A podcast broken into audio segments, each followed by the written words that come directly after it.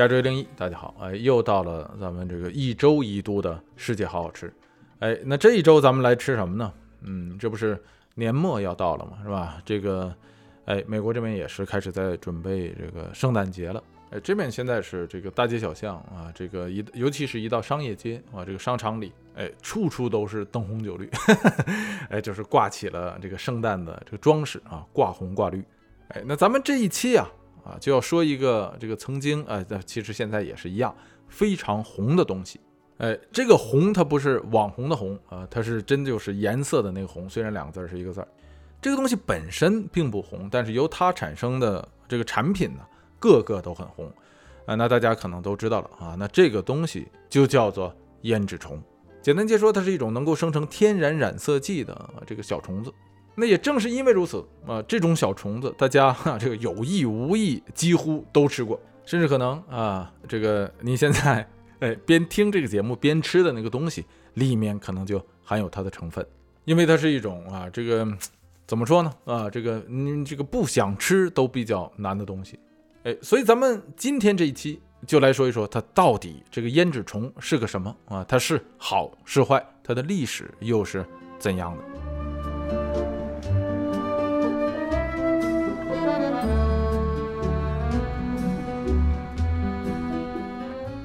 这个所谓的胭脂虫啊，其实跟胭脂没什么关系啊。你别看它的名字之中有这个胭脂二字，这个所谓的胭脂虫啊啊，这个大家别看它叫胭脂啊，这里面有胭脂二字，但实际上和传统的这个胭脂没有什么太大的关系。它的由来也不是由胭脂而来，并且这个虫子在一开始之初的被广泛的这个利用当做染料，也并不是为了来做胭脂。所以咱们中国的传统胭脂跟呃这个虫子就更没关系了啊！这个中国的传统胭脂，它的这个制作方法，相信大家看过那个《红楼梦》的呃都都很熟悉。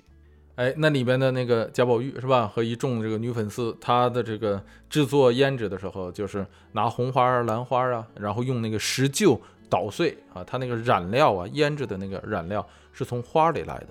那这种呃像花啊做成的这种植物染色剂啊。在这个各州的历史上，各个大洲的历史上几乎都有，但是长久以来就如同传统胭脂一样，它有一个不好的特性，就是它的这个稳定性很差。就比方说啊，这个普通的传统胭脂一样，是吧？它颜色不均匀啊，这个很容易着水，它就这个掉色。尤其对于一些鲜艳的颜色来说，在阳光下一暴晒，它容容易这个产生光化作用，是吧？它就褪色了。那这个问题长久以来在欧洲的历史上，对于他们的这个印染的这个手工业啊，呃，是一个很大的困扰。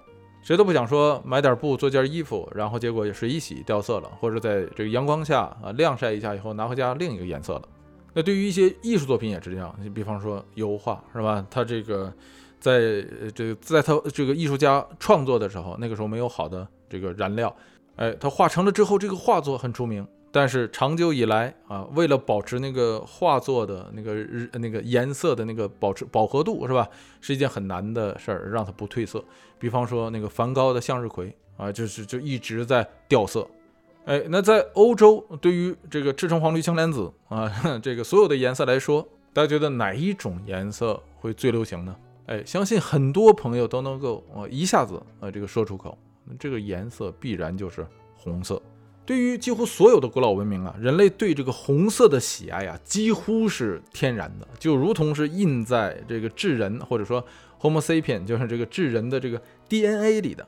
哎，咱们举个最简单的例子，是吧？这个大家可以闭上眼睛想一下，说几万年前的一个山洞里啊，当这个茹毛饮血的人类在这个山洞上作画的时候，他画下了一幅马，是吧？一头牛，这个马这个牛是什么颜色的？它必然是红色的。几乎所有的岩画啊，就是在人类早期时代啊，这个在山洞里画的这些画，它的基本色都是红色的。红色象征着火焰，象征着鲜血，象征着生命。看到它，你会想到跳动的心脏啊，这个炙热的太阳。所以大家看是吧？罗马帝国凯撒的斗篷是红色的。那到中国，对于这个红色的喜爱呢，自古那就更不用说了。哎，这个据说中华的这个华呀。就和周人呢，就周朝的啊那时候的人喜欢红色有关，那就更不用说是吧？自古一遇到喜事，中国人都是穿红。比方说结婚啊，新娘子的盖头到一身的衣服哎，穿红衣做红轿是吧？披着红盖头。你再说回到欧洲，进入到这个基督教文明之后，罗马主教们穿的那个衣服都是什么颜色的？都是红色的。它代表的就是什么呀？就是所谓基督耶稣和那些殉道者的鲜血。所以你看，大家到这儿是吧？这红色还代表什么呀？神圣。哎，你看这是在所谓宗教上是吧？或者说信仰上。那这个后罗马时代的这个世俗上也是如此是吧？红色一直代表着权力啊、权威。可以说，在人类的历史上啊，这个红色是占据着最主要主导地位的这个颜色，哎，但是它并不是被使用最广泛的颜色。这其中一个主要的原因啊，不光是因为啊，咱们前面说的那些，它代表神圣啊、权威啊、权力啊，它在以前的社会之中，它有它所谓特定的使用阶级或者说使用场合，更是因为这个东西它贵啊，这个红色的染色剂一直比较贵。哎，那说起这个来，大家都懂是吧？这个在中国著最著名的红色染色剂是什么呀？那就是朱砂。朱砂这个东西，就早在咱们前面说到的中国周朝的时候啊，就开始使用了。那大家都知道嗯，这个朱砂，朱砂，你从它那个砂字就能够看出来是吧？石字旁加一个少，这说明什么呀？这说明这个朱砂呀，它是一种矿物中的化学物质。那大家都知道，朱砂这个东西在中国古时候的时候很贵。哎，它至少不像墨那么便宜，因为墨是好做的，是吧？烟熏就可以做出来。但是朱砂你得开采，所以它价格不菲嘛，是吧？这个咱们在古时候的时候，大家也都知道，是吧？大姑娘、小媳妇儿啊，这个有钱人家的才抹得起啊，在这个，呃，这个嘴唇上也好啊，眉宇间之也好，是吧？点上那么一点点朱砂。哎，不过好在这个东西不便宜啊，因为大家都知道，这个朱砂它是本身它的这个化学成分是硫化汞。虽然大家也都知道这个硫化汞相对来说比较稳定，但至少你把这个东西抹到脸上也好，抹到嘴上也好，是吧？就算啊，它对这个身体没有什么太大的伤害，那至少可以说是它不健康。那这也就是为什么是吧？美国的 FDA 就是这个食品药监局啊，或者食品药监署，在这个猪对这个朱砂呀是被拎在呃这个食用违禁成分里的。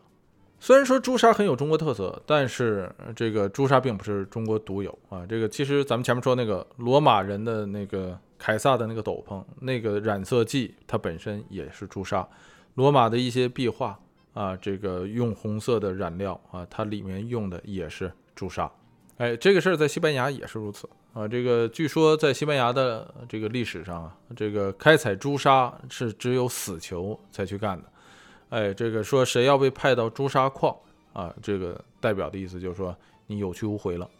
哎，这个朱砂的毒性啊，中国当然也是知道的。所以呢，啊，这个与朱砂同时存在的还有一种染红色的染料啊，这个东西就叫做茜草啊。据说从商以来啊，就开始用茜草的根来染色了，染出来的色就是红色呃。这个茜草的茜就是西呃草字头底下加一个西字。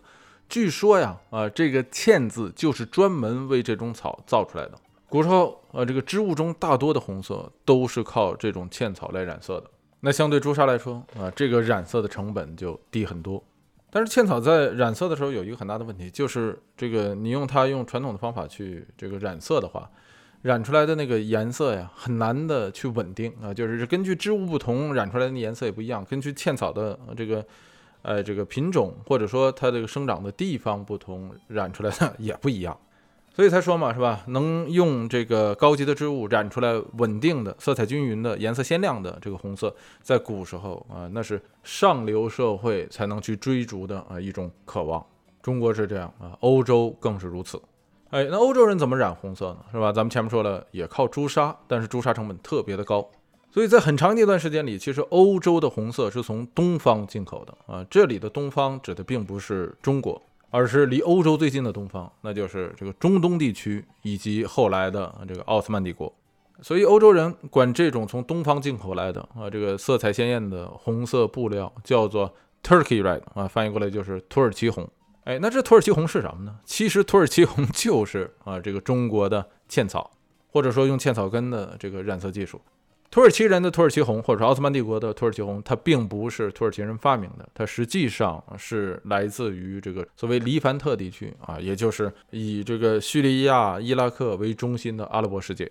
那至于说阿拉伯世界或者说黎凡特地区的这个茜草的染色技术到底是不是从中国来的，这个事儿啊，暂时查无可证啊，但是很有可能就是啊，因为。这个事儿，呃，这个茜草的染色技术最早就是出现在中国，随着丝绸之路是吧，这个传到这个中东地区，我觉得这也不为怪。不管怎么样，这个欧洲的大多数的红色这个印染布料都是从啊当初的奥斯曼帝国或者说中东地区进口的。那这种染色技术在啊这个奥斯曼帝国是绝密啊，是不可以透露出去的。尽管欧洲的这个染工啊啊就是印染的工人呢，拼命的想要复制，说这个东西到底是怎么做的，啊拼命想偷当初的，这属于一种高科技是吧？但是一直没有复制成功，染出来的红色就怎么也。这个比不上啊，这个奥斯曼人或者说土耳其人染出来的那个红色那样的鲜艳，就是所谓的那个叫做 scarlet 是吧？猩红啊，猩红女巫那个猩红，就是红衣主教的穿的那个衣服也叫做猩红。那大家可想而知，在欧洲啊，这个呃织物开始这个疯狂的时代，也就是圈地运动的时代，你这个红色被这个奥斯曼帝国垄断，这对这个欧洲人来说，这是一个非常大的啊一项这个贸易逆差。于是，在很长的一段时间里，欧洲也一直在寻找说怎么能够替代奥斯曼红或者说土耳其红的这种方法。直到呃什么时候呢？就是直到一四九二年。一四九二年，大家知道发生了什么事情？那就是新大陆被发现。随着新大陆被发现，呃，这个新大陆上有很多东西是这个旧大陆上来的这些欧洲人没见过的。这其中一个就是今天大家非常熟悉，尤其在这个加州满大街都是的啊，这个东西叫做。Cactus 啊，就是仙人掌。仙人掌这个东西是起源于美洲的啊，这个在旧大陆上以前是没有的。但是在旧大陆上，在这之前有一个和仙人掌很像的东西啊，那就是芦荟。旧大陆上是有芦荟的，但是没有仙人掌啊。芦荟也当然在对于中国来说都是后来传入的。哎，呃，这是芦荟。但咱们说回到这个仙人掌，大家知道，一四九二年是哥伦布发现的新大陆啊，实际上就是古巴那一块儿。那它背后的金主是西班牙啊。那随着西班牙的这个军队不断的向这个新大陆内陆的这个推进，就发现了新大陆上的这些三大这个古老的文明。哎，大家现在已经很熟悉了，咱们在前面已经讲过很多次了，是吧？讲塔马雷斯的时候就说过，三大文明是吧？阿兹泰克啊，这个玛雅以及印加。新大陆上的这个西班牙人呢，就非常惊奇的发现说，无论是阿兹特克人，还是这个玛雅人，还是一些印加人。他们都穿着着非常鲜红的这个织物，好看的很啊！这个颜色，你别看它那个布料很粗糙啊啊，但是染出来那个颜色非常的纯正。西班牙人很惊奇啊，说你们这些是吧不信基督的野蛮人，怎哪来的这么好的这个红色呀？是吧？这不就是我们那个大主教穿的那个 scarlet 红吗？是吧？你你这哪来的？后来发现什么呀？就是这几大文明的这些原住民呢。他们从这个仙人掌上那个枝叶上啊，这这不是枝的，就是那个仙人掌的叶片上刮下来一种啊，这个看起来灰白色的这个虫子，它是一种寄生虫啊，它寄生在仙人掌的叶片上。你别看它是很小的灰白色的小虫子，但你用手把它一捏，它会爆出猩红色的液体。这种呃，这个液体并不是这个虫子的血，而是它体内由于吸收这个仙人掌汁液而产生一种红色素。这种虫子啊，分成雌雄两种啊，这这是废话啊。这个雌性的这个仙人掌虫啊，它是在这个仙人掌叶片上，一旦把这个嘴扎到仙人掌这个叶片上之后，它是不动的。只要这仙人掌还在，它可以一辈子不挪窝。所以当地人呢，就拿着这个一个呃小的扁平的容器，然后用这个呃木头啊，或者是这个刀具啊。将这个呃虫子从仙人掌的叶片上刮下来之后，用这个容器收集。你可以把它直接碾碎，然后就做染料；也可以把它晒干之后再碾碎啊，做成红色的粉末，然后收集起来以待他用。西班牙人一看说：“这感情这东西真是啊，怪不得我在欧洲是吧，踏破铁鞋无觅处，就完全没想过说发现新世界之后我还能得到这样的东西是吧？这这简直是宝贝啊！这比这跟金子银子一样值钱呢。”西班牙人给这种虫子啊定了一个名字，叫做 cochinilla，什么意思？cochinilla 的这个词根是 c u s o n c u s o n 的原意是猪的意思，所以这个 cochinilla 的这个意思，西班牙语里翻译过来啊就是小猪的意思。哎，它就是啊这个所谓的咱们中文中的胭脂虫。西班牙人就大量的收集这种虫子，然后把这个虫子装箱呃运到西班牙，随着这个西班牙人当初来往于新世界和旧世界的这个。宝船呢，就运银子的那些宝船一并运往西班牙。在西班牙在用这个原料搞印染啊，这个西班牙靠这个也挣了不少钱。除了它的这个主要客户这个罗马教廷之外，另一大客户大家也都知道是吧？就是当初的英国，英国军人的那个服装啊都是红色的。早先也是从这个奥斯曼帝国进口，后来英国当地的印染工人一直去琢磨这个红色怎么也不行，直到西班牙人发现了这个仙人掌虫，也就是这个胭脂虫，然后在西班牙开始印染呃，英国的军人的这个服装呃才变得 这个颜色稳定。所以当初英格兰的军人的那个红袍子是怎么那么红啊，是吧？那是西班牙人用虫子是一个一个挤出来的。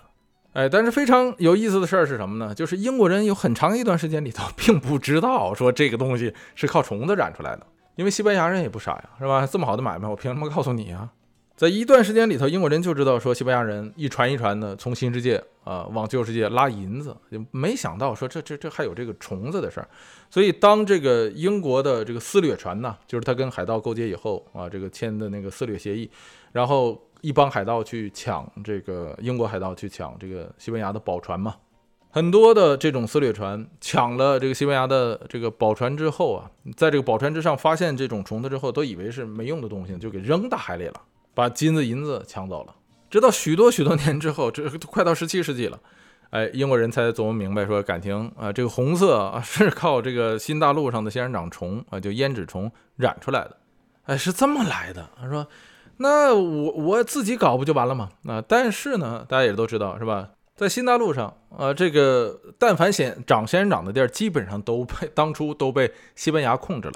英国人占领的新英格兰，那是在北部啊，是这在这个北美大陆的东北角，那地方不长仙人掌啊。你你你知道了也没用，是吧？仙人掌给你，你那儿也栽培不了。哎，那就更不要说到了这个十八世纪，嗯，这英国还丢掉了北美殖民地，是吧？呃，美国独立了。哎，英国的地盘呢就更往北了啊，就只剩下加拿大一带。加拿大一带要是能长仙人掌，是吧？那那就简直是奇迹。那英国人转念一想，说我有一个地方很适合，我还有一块地儿呢，是吧？这个地方是哪儿啊？非常适合种仙人掌。哎，这个地方就是澳大利亚。那澳大利亚适合长仙人掌啊，是吧？那一看，呢咱就来吧，是吧？于是，在一七八八年的时候，你看，一七七六年美国宣布独立，是吧？一七八二年独立战争打完了，一七八八年的时候。英国人将仙人掌引进了澳大利亚，为的是什么呀？不是为了种仙人掌吃，是吧？这个为的是 用仙人掌去养仙人掌虫，也就是胭脂虫，去打破啊西班牙人在对于红色印染上的这个国际垄断地位。但是啊啊，这个没成想，是吧？这个，哎呀，这个仙人掌在 澳大利亚的长势不错。但是这个仙人掌虫对澳大利亚是明显水土不服，所以啊啊，这个仙人掌种活了，但是仙人掌虫全死了。结果呢，还把仙人掌啊这种新物种啊这个引进了澳大利亚这个世界孤岛，造成了啊这个当地非常严重的这个仙人掌灾难。因为大家想啊，吃仙人掌的这个天敌是吧？仙人掌虫没了，这更不要说其他的动物了。澳大利亚也没有。好家伙，仙人掌在澳大利亚一通疯长。很快就仙仙人掌就占领了澳大利亚东部的近三十万啊这个平方公里的土地，造成了非常严重的这个生态灾难，一度无法控制啊。这个直到一九二十年代以后啊，在这个南美引进了一种这个蛾子啊，就扑棱蛾子啊，就是这个叫做南美蛾，这种蛾子的幼虫可以吃仙人掌啊，这才把澳大利亚的仙人掌的数量控制住。但是英国人也不甘心，是吧？后来在埃塞俄比亚试种，在南非试种，一直也都未成功。那最后打破了西班牙人对于这个胭脂虫或者说这种染色猩红色的这个天然染料的这个垄国际垄断地位的是谁呢？哎，实际上是西班牙人自己。那就是1824年的时候，新西班牙覆灭，是吧？墨西哥最终成立，这才使得西班牙人最终失去了啊对胭脂虫的这个全球的控制力。哎，那咱们说来说去，大家说这个是你，你是说了半天跟吃有什么关系？这都是染衣服啊，是吧？染布料啊，染英国士兵的红袍子是吧？染这个红衣主教的这个红衣，染超人的裤衩和斗篷，你这和吃有什么关系啊？哎，这个事情其实这就得说到食品业的啊这个工业化了。为什么这么说呢？因为如果是手工制作的食品呢，啊这个基本上。是不会在这个不以添加味觉的前提下去直接添加颜色的。比方说红烧肉是吧？你这个让它红，并不是为了让它真的这个只是为了红，而是为了让它更好吃。在好吃的前提下，你可以用糖上色，用这个腐乳，也就是这个红方上色，但是很少说为了提色直接加这个染色剂的。但是这个事儿在工业化生产上就不一样了，因为工业化生产的时候，呃，你得追求卖相，然后你还要追求生产效率、生产步骤，那这时候提色就变得非常的重要，不然的话谁来买呢？啊，比方说糖果，那这东西糊弄小孩来说当然是五颜六色的最好卖。那再比方说蛋糕。或者是包装饮料是吧？你这个白开水那样的，谁愿意喝呀？啊，你添加一点颜色，咱们之前讲过那个 Kool-Aid，大家看它是什么颜色的？红色的。所以一旦工业化生产之后啊，你为了追求卖相、追求生产步骤啊，这个色素是一个非常必要的啊这个东西。那从这个一九六七年开始，美国的这个 FDA，也就是食品药监局吧，啊，咱们前面说食品食品药监署，将这个胭脂虫批准成为这个食用染色剂。那从这儿开始啊，就变得一发不可收拾了。你像什么红色的糖果呀，红色的这个 gummy bear，就是那个小熊软糖啊，咱们刚刚说的 Kool-Aid 啊，红色的这个天鹅绒蛋糕啊，红色的桂皮卷啊，啊，就相当于是美式的那个果丹皮呀，红色的那个 Jello 是吧？就你一碰它墩墩的那种啊，这个 Jello，哎，还有红色的草莓酱。你说废话，草莓酱本来就是红色的，哎，但是也是你得把它染成鲜红色的，它才好看，才好卖。你再想往很多的雪糕啊、冰棍儿啊，那还有一些勾兑的这个红色的成品酒啊，尤其是烈酒啊，你看那个红色的，哎，它那个颜色也是靠这东西来的。所以在很长的一段时间以来啊，这个呃胭脂虫作为食品的添加染色剂啊，它是一个公开的秘密配方，它是写在这个食品成分表里的啊，但是呢，它你也不知道它是个什么，谁会看那个那么那么小的小字呢？并且需要强调的事儿呢，就是这个胭脂虫啊，它实际上是无毒无害的。只是最近有报告说，有一些人可能会对胭脂虫过敏。所以从一九六七年以来到这个两千年初的时候啊，两千一零年以前吧，那在这一段时间里啊，这个胭脂虫都是默默无闻的，哎，在食品行业发挥着它巨大的作用。那人们其实也都是在不经意之间间接的吃进了很多这样的胭脂虫啊，或者说的好听一点就是，呃，由它而这个做成的红色染料。哎，如果再说的好听一些，它是纯天然的一种染色剂，它可以叫做这个不含任何化学添加剂啊，不和不含任何化学成分的染色剂。但是这个事儿呢，到了两千一零年以后呢，就出现了变化。这个变化呢，出现在两方面。一方面呢，就是西方世界的这个素食主义的崛起，很多人呃开始这个主张所谓素食，就是就是一切吃素。哎，大家知道这个西方的素食主义跟佛教的这个素食，包括跟印度教的那个素食，哎，他们是不一样的呃这个范畴。呃，虽然表现形式在某些层面上很像啊，但是这个背后的理论呢，背后的所谓的这个哲学体系是不同的。西方当今流行的这个素食主义，它更多的是一种价值观啊，价值观的一种表现行为。哎，那大家也知道，它分成什么 vegetarian 是吧？和那个 vegan 啊，就是这个所谓纯素和什么半素啊那样的区别。vegetarian 是可以喝牛奶的啊，吃点鸡蛋什么之类的。哎，这个纯素这种 vegan 那连什么牛奶鸡蛋都不吃。哎，但是这两者啊都是可以啊这喝酒的，这也很有意思是吧？因为酒是纯素的嘛。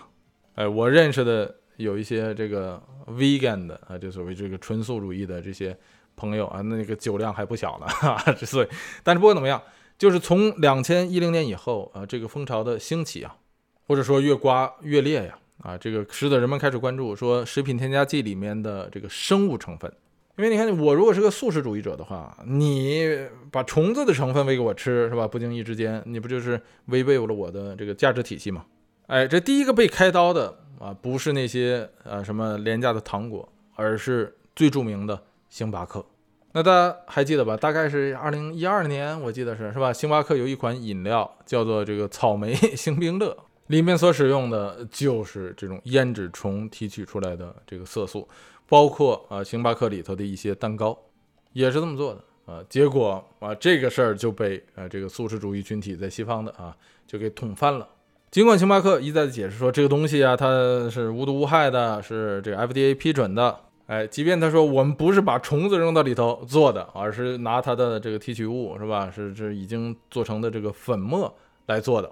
哎，但是也不成啊。这个事情在那一年，二零一二年闹的是沸沸扬扬，直到啊，在同年二零一二年的，我记得是八九月份的时候，星巴克啊决定说，就是宣布啊，说不再在任何的它的产品之中再添加由这个仙人掌虫或者说胭脂虫啊这个提取出来的染色剂。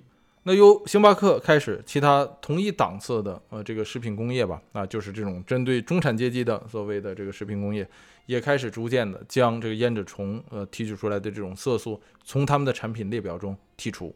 哎，那这是一个方面，另一个方面呢，就是宗教的影响，在东南亚啊，比方说马来西亚呀、印度尼西亚啊，比方说在这个中东啊，中东的整个阿拉伯世界，穆斯林的教法之中啊，所有的虫子。除了这个蝗虫之外，都是被明令禁止进食的。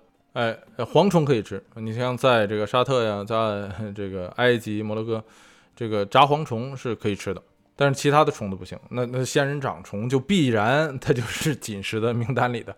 所以你要是给这个穆斯林是吧吃这个仙人掌虫的话，有悖他的这个教义。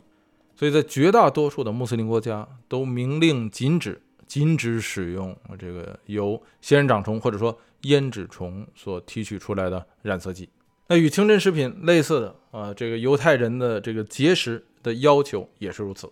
所以，即便啊这个胭脂虫作为染色剂，对于绝大多数人来说是无毒无害的啊，对于这个绝大多数人来说也是没有所谓这个过敏反应的。即便它是纯天然的一种染色剂，但是在今天啊的这个食品工业中，它也在逐渐的开始被替代。这个胭脂虫的养殖业啊，在这个墨西哥，在这个南美地区也是大幅的萎缩。可是这个问题啊就是这样。其实你要说回来啊，说这个食品之中可以完全不添加染色剂，是吧？这个染色剂在这个食品中它起不到味觉的作用，它是无色无味的。可是呢，呃，这个东西却是无法杜绝的。也说白了，也就是你不添加啊，这个用这个胭脂虫或者说仙人掌虫做成的染色剂呢，很多的食品厂商它还是用其他的方法去添加。那其他的这种染色剂，从成本角度上来讲啊，如果是同样是无毒无害的，它的成本可能就要比胭脂虫要高。如果你追求成本低，那它有可能就会是一种化学的这个添加剂。就就或者说换句话说，它就不再是天然的染色剂了，可以平替它的，说白了就是啊，不，同时还是低风险、低成本的东西不多。那这个事儿其实最怕的也就是这样，就是说你这个胭脂虫我不让添加了啊，结果你的这个添加了其他的有害物质啊，这个为了争取这个颜色，比方说啊，这个很多的这个石油副产品呃所提取出来的这染色剂，比方说红二号、红四号。